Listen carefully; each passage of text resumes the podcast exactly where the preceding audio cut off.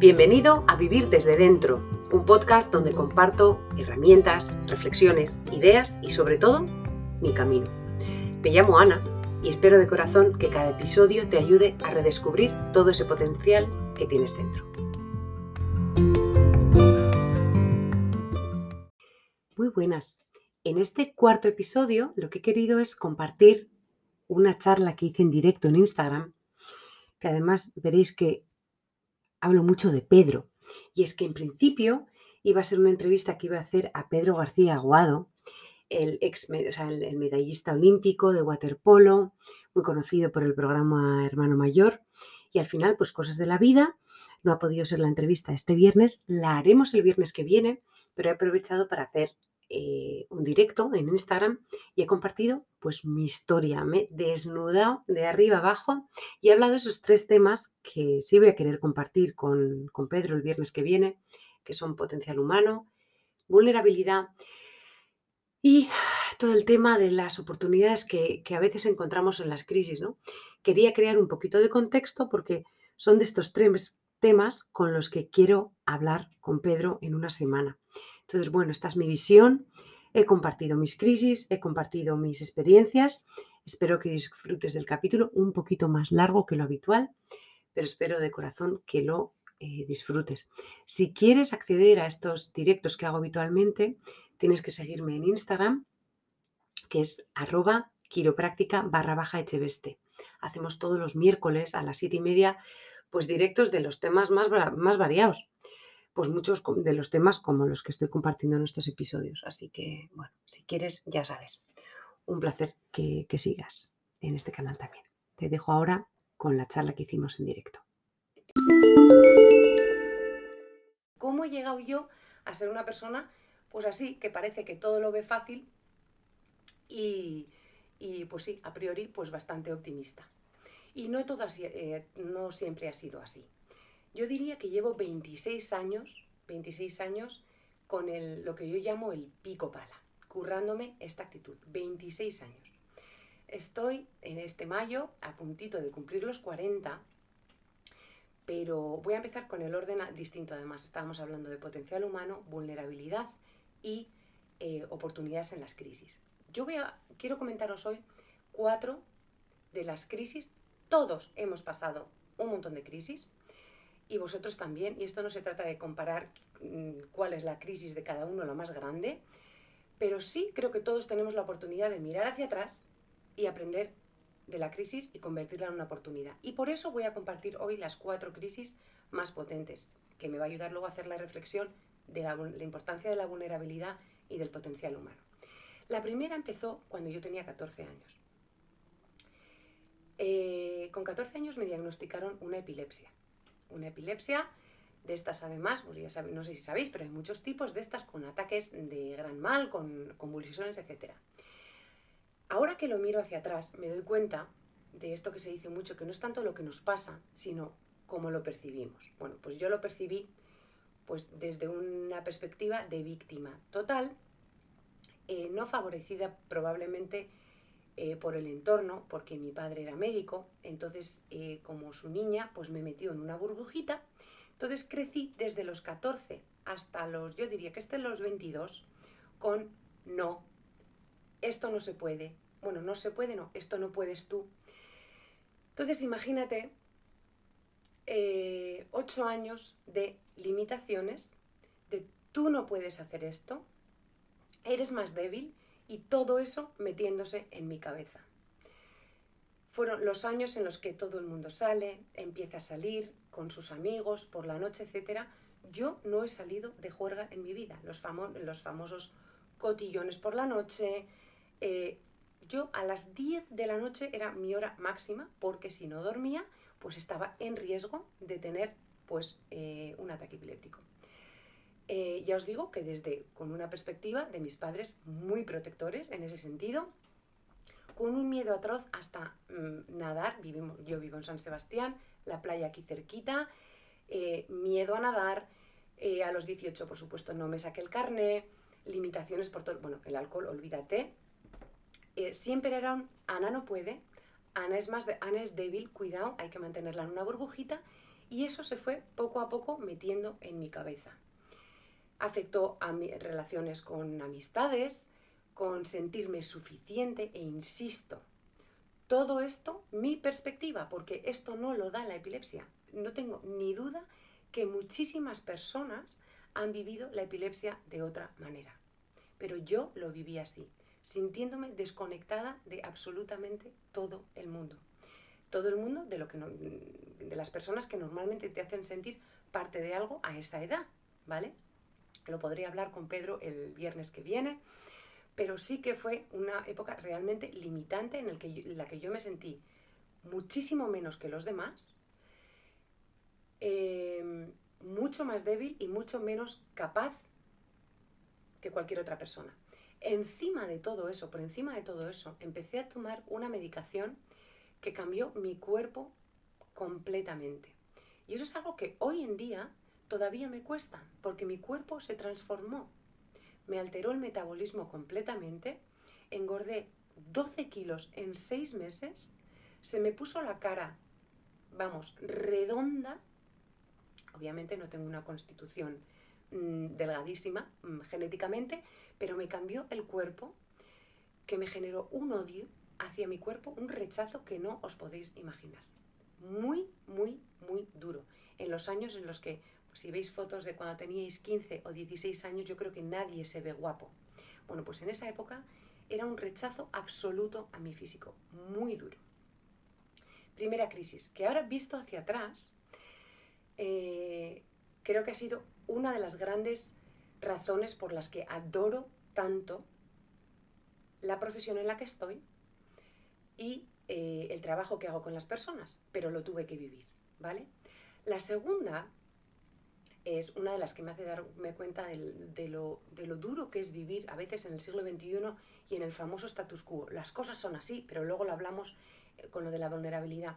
Yo siempre había querido ayudar a, ayudar, ayudar a personas y a veces, bueno, pues es que ni me planteaba que hubiera otro camino que fuera la medicina. Mi padre era médico, mi hermano se había metido en medicina y yo tenía mentalmente la capacidad, sin duda.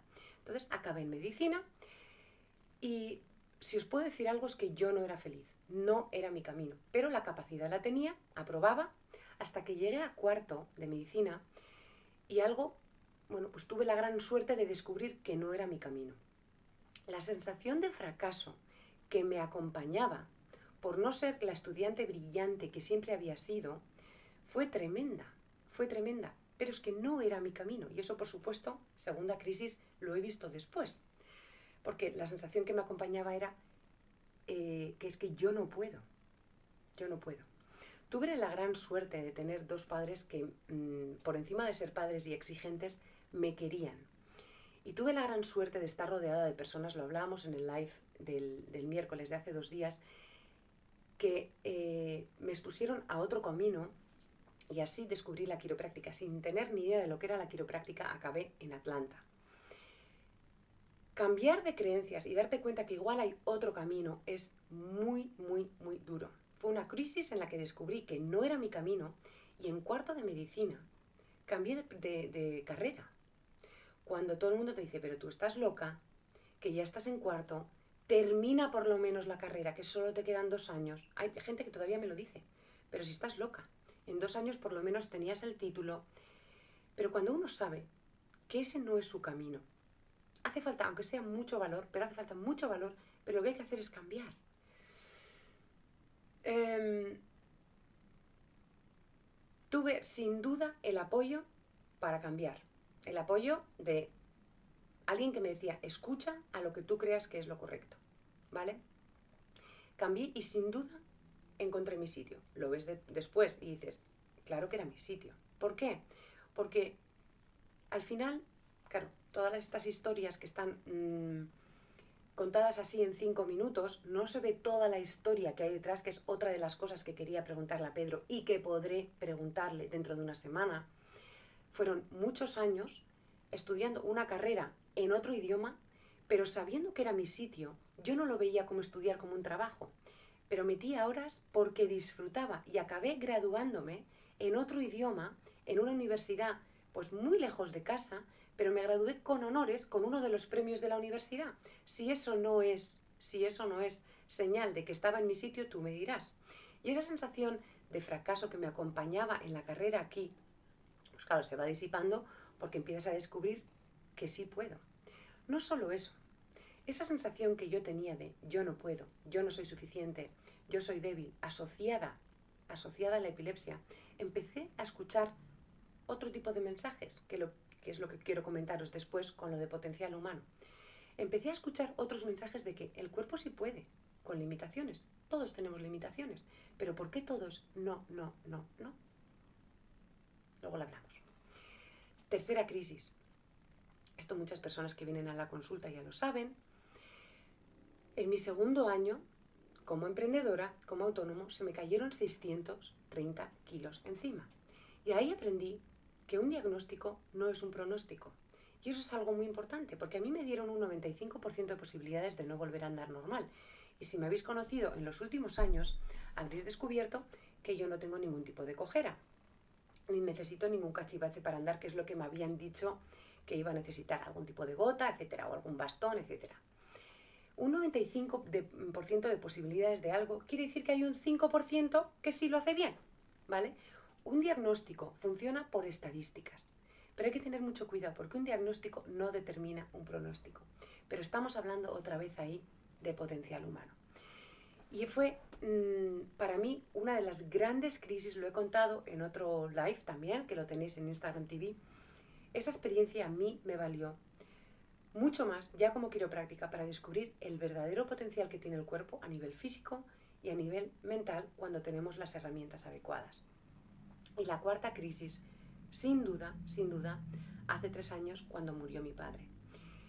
Ver a una persona sabiendo con un diagnóstico que él sabía, no porque se lo habían dicho, sino porque él lo sentía, que se iba y se murió en dos meses, en paz, conectado con ese algo más grande, diciendo literalmente algo me sostiene, pues en estos últimos años me ha invitado a mucho más que los años anteriores, a estudiar, a descubrir y aprender ese algo que todos tenemos dentro, esa parte, y si quieres, que va más allá de lo físico y de lo mental. Y pues me da un poco de pena a veces no poder hablarlo con él, y por supuesto que le echo de menos, pero me ha abierto un nuevo camino en mi crecimiento personal. No tengo ni duda, bueno, de hecho creo fervientemente que, que nuestro trabajo en esta vida al final es conocernos, conocernos, desarrollarnos como personas, y la consecuencia de ese desarrollo y de ese conocimiento que tenemos de nosotros mismos es lo que hace que a nivel laboral, a nivel de relaciones, a nivel, eh, bueno, cualquier propósito que tengáis, mm, crezca. Como consecuencia, esa relación o esa maternidad o, o ese proyecto laboral que tengáis crece como consecuencia del desarrollo personal que estáis haciendo. Y yo lo tengo claro, estéis de acuerdo, o sea, podéis estar de acuerdo o no, y todas las opiniones, obviamente, son válidas. Pero ese camino es el que he elegido yo y por eso, ampliado mm, completamente por lo que estamos viviendo este año, que creo que nos ha empujado a todos a mirar un poquito hacia adentro, ese camino que yo llamo vivir desde dentro, pues me ha invitado con más razón, es la excusa perfecta para estar compartiendo en la consulta no solo cosas musculoesqueléticas de la cadera o me duele la cabeza, sino ese, ese recorrido que estoy haciendo yo. Y es una de las razones por las que quería hablar con Pedro, que es una persona que ha tenido ese desarrollo personal y ese desarrollo profesional y que no tengo duda de que podrá aportar muchísimo a estos mismos temas. Pero bueno, eh, por hoy quería hablarlo yo. Eh, esa parte de las oportunidades que surgen en las crisis, una de las preguntas que le quiero hacer, digo, ¿por qué, mm, ¿por qué nos cuesta tanto ver esa oportunidad en el momento de la crisis? Y es que, bueno, pues a ver cómo podemos hacer en la siguiente crisis, y, eso es una de las cosas que quiero hablar el viernes que viene con él, ¿no? ¿Por qué en el momento de la crisis nos cuesta tanto confiar en que eso puede convertirse en una oportunidad? ¿O qué podemos hacer cada uno de nosotros para convertirlo en una oportunidad? Y para mí, si os puedo dar una clave, es recordar eh, al gran Víctor Frankl, que lo he recomendado un montón de veces, el libro El hombre en busca de sentido. Y es que no es tanto lo que vivimos, sino esa libertad que tiene cada individuo de elegir cómo vive lo que le está tocando vivir. Y yo, pues esas cuatro crisis que os he comentado, pues eh, no supe en ese momento ver que eso se estaba convirtiendo en una oportunidad, pero lo veo ahora. Y después de, yo diría que llevo ya 14, 15 años metida en todo este trabajo, eh, trabajo personal o metida ya en, a fondo en esto que es el, todo esto que es el desarrollo personal, ahora cuando me pasan cosas, ya lo veo desde otra perspectiva. Entonces, bueno, ya no es a ver si esto se convierte en una oportunidad, sino qué puedo hacer yo, dónde está mi libertad para elegir convertir esto en una oportunidad. ¿Qué puedo hacer yo en este momento, ahora, para convertir esto en una oportunidad? Y hablaremos de eso, sin duda, con Pedro el viernes que viene. El segundo punto, que era la, vulnerabilidad, y esto se lo quiero preguntar a él también,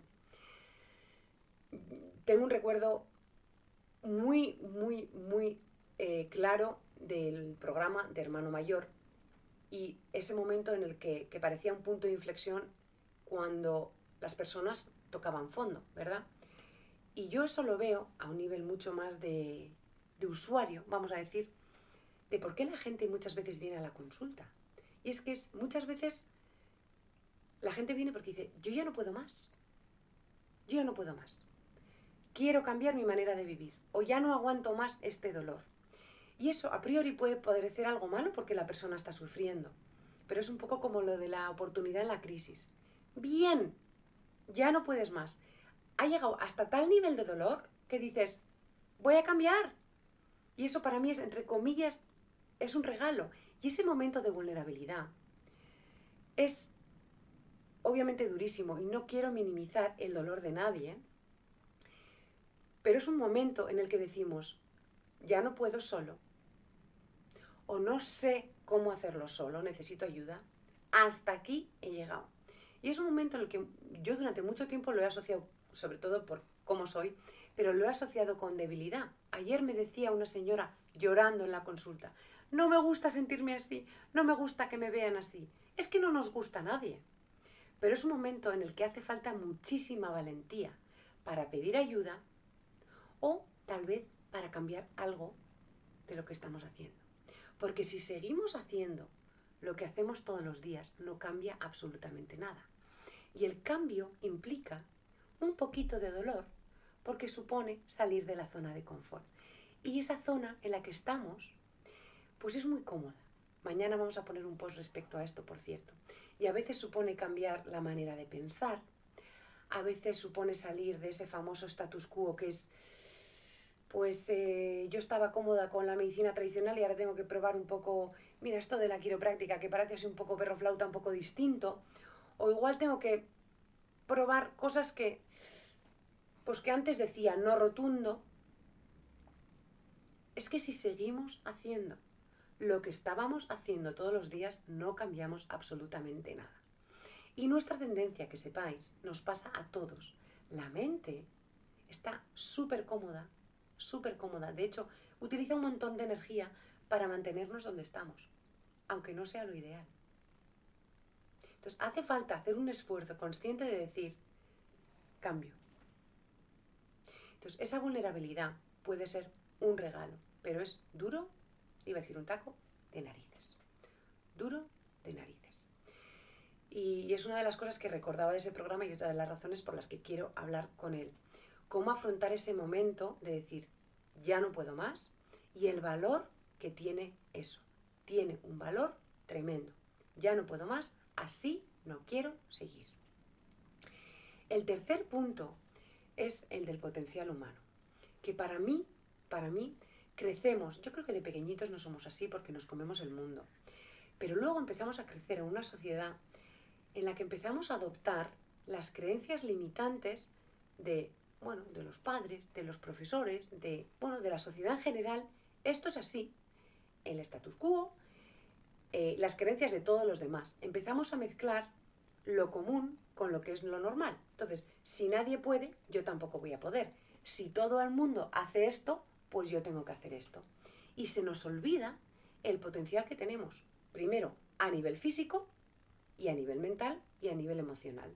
Entonces, como muy poca gente está dispuesta a hacer el extra o a currárselo mucho, pues nos cuesta, nos cuesta. Pero el potencial, si algo está descubriendo la neurociencia continuamente, continuamente, es que tenemos un potencial muchísimo más grande, muchísimo más grande que lo que creemos la mayoría. Pero claro, hace falta pico pala, pico pala y muchísimo trabajo para reentrenar esa neuroplasticidad, esa manera que tenemos de pensar y ver el mundo.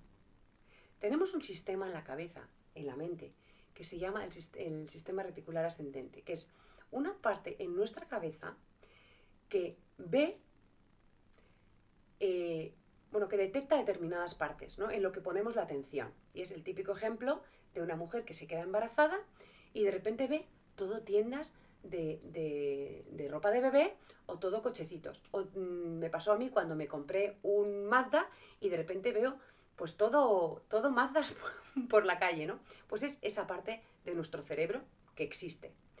Entonces, podemos entrenar una persona que, que solo ve cosas malas, pues va a tender a ver lo malo que le pasa en el día. Pero podemos entrenarnos a ver las cosas buenas. Pero para eso hay que centrarse y elegir ver lo que nos pasa bueno. ¿Nos deja de pasar, ¿nos deja de pasar cosas malas? Pues no. Pero es que a todos nos pasan cosas buenas y malas. Pero tenemos que hacer el ejercicio consciente de elegir las cosas buenas. Y en lo físico, también yo creo que a muchos se nos ha olvidado que el, que el cuerpo no es tonto. No es tonto. Y el cuerpo tiene al equilibrio. Y tiene mecanismos de reparación a nivel celular, histológico y mecanismos como la inflamación, que es un mecanismo de reparación, aunque a veces molesta, que la inflamación está para reparar, que mecanismos como la fiebre son mecanismos para luchar contra las infecciones, pero como es desagradable y no nos gusta, y estamos pensando en el corto plazo y yo me quiero sentir ya bien ahora, aunque nos haga mal a largo plazo, pues vamos evitando cositas sin pensar, sin entender que igual no estamos haciendo lo mejor para largo plazo. Y luego, claro, pues que todo proceso lleva su tiempo. Que a veces tejido blando, eh, no me refiero a huesos, sino tejido blando, ligamentos, discos, etcétera, podemos tardar hasta 18 meses en repararse del todo, ¿vale?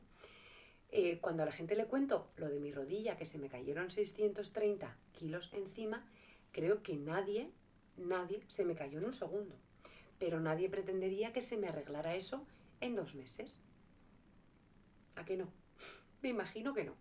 Bueno, pues porque una lesión que lleva 30 años, que no la hemos cuidado, cuidado, que como no nos dolía, no sabíamos que estaba, tenemos la sensación de que no estaba, pero igual llevaba ahí 30 años. Pues como no dolía, no estaba, no estaba. Sí, un día me empieza a doler, ahí está. No, algo que estaba ahí 30 años, que se arregla en un mes.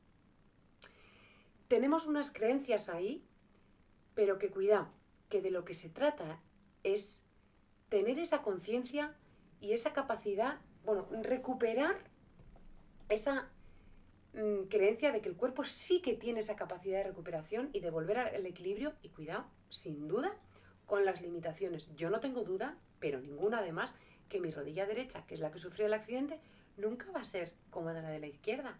Pero no me centro en las limitaciones que tengo, sino que cada día me permite andar, andar sin ninguna cojera. Y ahora me veis y dices, qué bien lo ve esta. Hombre, ¿no vivisteis conmigo el año entero de rehabilitación? Ni los gritos que di, pero tampoco visteis la visualización que hice, los dibujos que hacía, las meditaciones, los ajustes semanales, todo un proceso. Y es otra de las cosas que quería hablar con Pedro, porque claro, medallista de oro. Yo también quiero, también quieres ser medallista de oro, ¿verdad? Bueno, pues te curras las 25.000 horas, eh, los lloros que ha tenido que tener cuando han perdido partidos, los gritos del entrenador, lo que habrá detrás de un deportista de élite. El trabajo mental, el ir centrado. Es que queremos lo que tienen los demás sin currarnos lo que tenemos lo de hoy, ¿no? Y eso creo que a veces nos lleva a, a vivir de una manera que para mí es muy peligrosa, que es el seré feliz cuándo. Mucho cuidado. No era un tema que pensaba eh, hablar con Pedro, pero bueno, se lo comentaré. Seré feliz cuando acabe lo del coronavirus. Seré feliz cuando se me arregle este dolor de espalda. Seré feliz cuando me case con no sé quién. Seré feliz cuando mi tercer hijo se me vaya a la universidad. Así no vas a ser feliz nunca. Porque cuando se acabe este tema, vendrá otro. Cuando te cases con no sé quién, tendrás discusiones con no sé quién. Y así, bueno, ya me entendéis, un millón de cosas. El truco es buscar las razones por las que ser feliz hoy. Y si no las encuentras, encuentras, busca o activa o entrena, que es como un musculito que se entrena, ese sistema reticular ascendente que tenemos en la, en la cabeza, que lo tenemos todos, y entrénale a buscar razones hoy para ser feliz ahora. Pues, por ejemplo, soy feliz porque estoy disfrutando de una charla en Instagram si no hace falta tener un jet privado para ser feliz. Estoy feliz ahora porque estoy disfrutando de una charla en la que estoy aprendiendo algo. Punto. Punto. Y ese potencial humano que decía que se me ha ido, me voy por, por otros lados, ese potencial humano que tenemos de recuperar la ilusión, para mí es un proyecto de vida, que cada uno que venga a la consulta se, se reenamore de la capacidad que tiene su cuerpo a nivel físico, a nivel mental y a nivel emocional de volver al equilibrio, de reconectar con esa fuerza que tiene, porque la tenemos todos. Todos si hacemos esos pequeños ejercicios todos los días. Lo que sea que te funcione.